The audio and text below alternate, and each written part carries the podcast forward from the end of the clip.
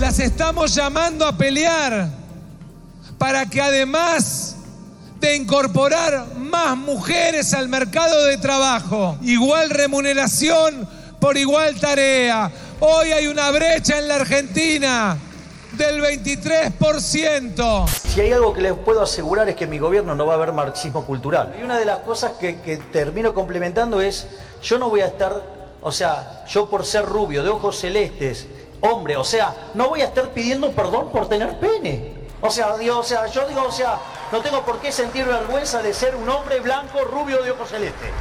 Hoy las mujeres por el mismo trabajo que los hombres cobran menos. Siete de cada diez beneficiarios de la moratoria son mujeres que fueron víctimas de un mercado de trabajo que las expulsó, que fueron víctimas de perder el trabajo y no poder aportar porque se dedicaron al cuidado de sus hijos o a las tareas del hogar. Ya saben que el Ministerio de la Mujer pista, porque la única igualdad que vale es la igualdad de la ley. Faltan pocos días para el balotaje, la segunda vuelta electoral que definirá si Sergio Massa o Javier Milei será el próximo presidente de los argentinos. Y en el episodio de esta semana vamos a hablar sobre cómo se usó la desinformación frente a las propuestas de género durante la campaña electoral de 2023.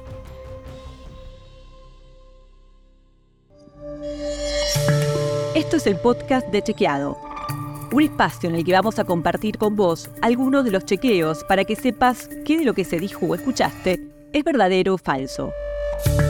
También vamos a explicarte en profundidad un tema de actualidad y a traerte datos y contextos para que entiendas mejor las noticias. Soy Florencia Ballarino. Bienvenidos. La campaña electoral 2023 se caracterizó por la ausencia de una agenda de género. Según un relevamiento de ELA, el equipo latinoamericano de justicia y género, hubo un repliegue general de la agenda de género en los discursos de quienes se postularon a la presidencia. Hubo pocas propuestas para problemas concretos, como la violencia de género, en un país donde una de cada dos mujeres sufrió violencia doméstica y hay un femicidio cada 39 horas, según estadísticas oficiales. Aunque no hubo grandes propuestas, sí circuló desinformación. Es habitual que en momentos de mucha intensidad informativa, donde hay muchas noticias y audiencias interesadas, quienes desinforman aprovechan para difundir falsos contenidos. Lo vemos, por ejemplo, en momentos críticos, como cuando ocurren desastres naturales o comienza una guerra. Y lo vemos también en los periodos electorales. Y las elecciones argentinas no son la excepción. La desinformación suele aprovechar los prejuicios sociales para expandirse y llegar más lejos. Los estereotipos de género o la orientación sexual suelen ser uno de los aspectos que explotan los desinformantes. ¿Qué pasó durante la campaña electoral 2023? Nos lo cuenta Olivia Sor, directora de Impacto y Nuevas Iniciativas de Chequeado. Y durante estas elecciones, obviamente, no fue la excepción. Y vimos también cómo se mezcló la desinformación con los temas de género. Vimos desinformaciones sobre temas puntuales, como por ejemplo sobre la educación sexual integral, y también sobre el Ministerio de las Mujeres, Género y Diversidad. El tema del ministerio fue uno que tuvo bastante centralidad en la discusión en general y en redes sociales en particular. Y más allá de la discusión política sobre el rol del ministerio, sobre sus acciones, mucha de la discusión se centró en el presupuesto del ministerio y en cuánto se gasta. Y ahí se mezclaron muchas cosas y mucha desinformación. Y se hablaba, por ejemplo, de la cantidad de fondos que se dedicaban, cuando es un ministerio que dentro del de el gabinete no es de lo que más presupuesto tiene. De hecho, para dar una idea, tiene más o menos el 3% del presupuesto que tiene el Ministerio de Economía o el 6% de lo que tiene el Ministerio de Defensa. Y muchas veces lo que hacían las desinformaciones era mezclar algo que se llama el presupuesto con perspectiva de género con el presupuesto del Ministerio de las Mujeres.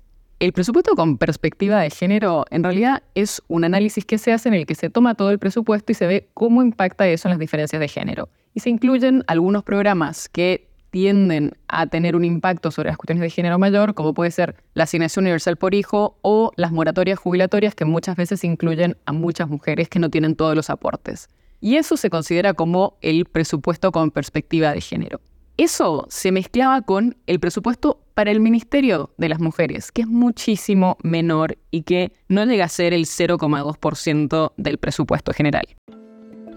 Reafirmar los estereotipos de género, exacerbar los sesgos y prejuicios existentes e impulsar relatos de género negativos y globales son algunas de las características de la desinformación de género. Así lo menciona el informe de la Relatora Especial sobre la promoción y protección del derecho a la libertad de opinión y de expresión de las Naciones Unidas, Irene Khan. En esta línea, la desinformación suele ir acompañada de otro tipo de agresiones, como ataques o insultos. Una narrativa común sobre las mujeres, por ejemplo, es que no están capacitadas para ocupar puestos de liderazgo. Muchas veces circula desinformación que cuestiona su trayectoria, como ocurrió de manera repetida con la legisladora porteña del Frente de Todos, Ofelia Fernández, sobre quien se decía falsamente que no había terminado el secundario. Olivia Sor nos cuenta qué otro tipo de desinformación sobre género y elecciones circula y que fue verificada por Chequeado en el marco de un trabajo colaborativo con ELA. Otra cosa que hemos visto vinculados a temas de, desinformación y género durante estas elecciones o en lo que va del proceso electoral es que muchas veces los referentes, los candidatos que salieron a hacer propuestas sobre cuestiones de género recibieron muchos insultos, agresiones muy mezcladas con desinformación. Y esto es algo bastante común, que muchas veces estos insultos, estas agresiones que se dan en redes sociales vienen mezclados con falsos contenidos sobre la persona sobre sus propuestas. Un ejemplo fue el de Martín Lusto, que en ese momento era precandidato a jefe de gobierno porteño, que dijo que deberían incorporar pediatras con formación en género y diversidad para que guíen y acompañen a los niños, niñas y familiares en la aplicación de la ley de identidad de género. Y a partir de ahí se generó un montón de, se generaron un montón de comentarios y una respuesta con muchos insultos y con desinformación, por ejemplo, sobre que los niños menores iban a poder acceder libremente a cirugías y otras cuestiones. O circularon también supuestas placas como si fuesen de un medio de comunicación donde decía que él se consideraba no binario, lo cual también era falso.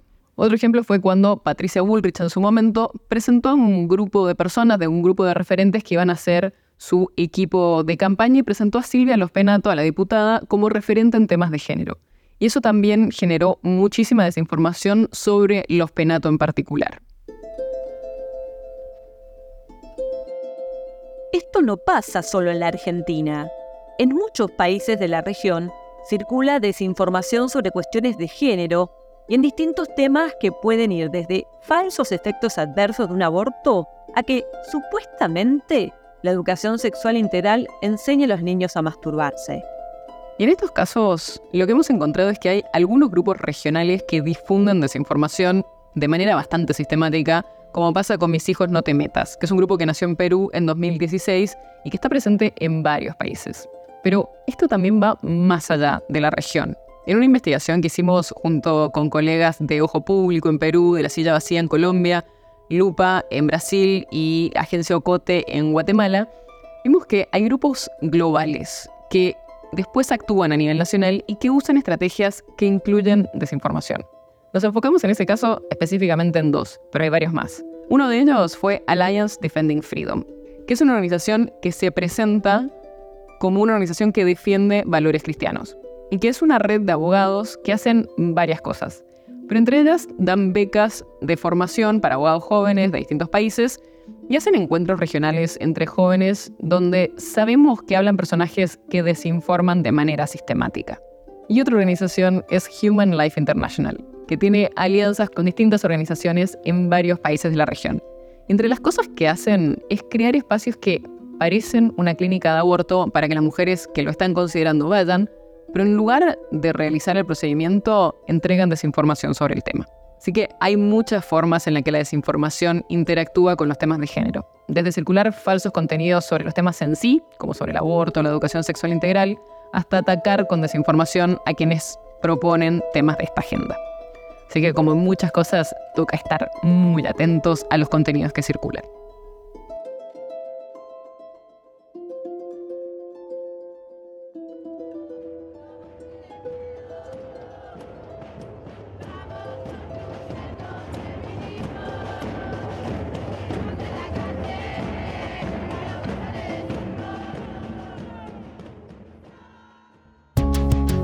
Si querés saber más sobre esto y otros temas, entra a chequeado.com o seguinos en las redes. Si tenés una idea o algún tema del que te gustaría que hablemos en un próximo episodio, escribinos a podcast.chequeado.com. Y si te gustó este episodio, seguinos en Spotify o en tu app de podcast favoritos y recomendanos a tus amigos. Es una producción original de Chequeado en colaboración con Posta. Las notas sobre las que se basa este episodio fueron escritas por Olivia Sor, Leticia Esmal y Rosario Marina. La producción está a cargo de Guido Escolo y Josefina Delía y la edición es de Jeremías Juárez. Soy Flor Valarino. Hasta la próxima.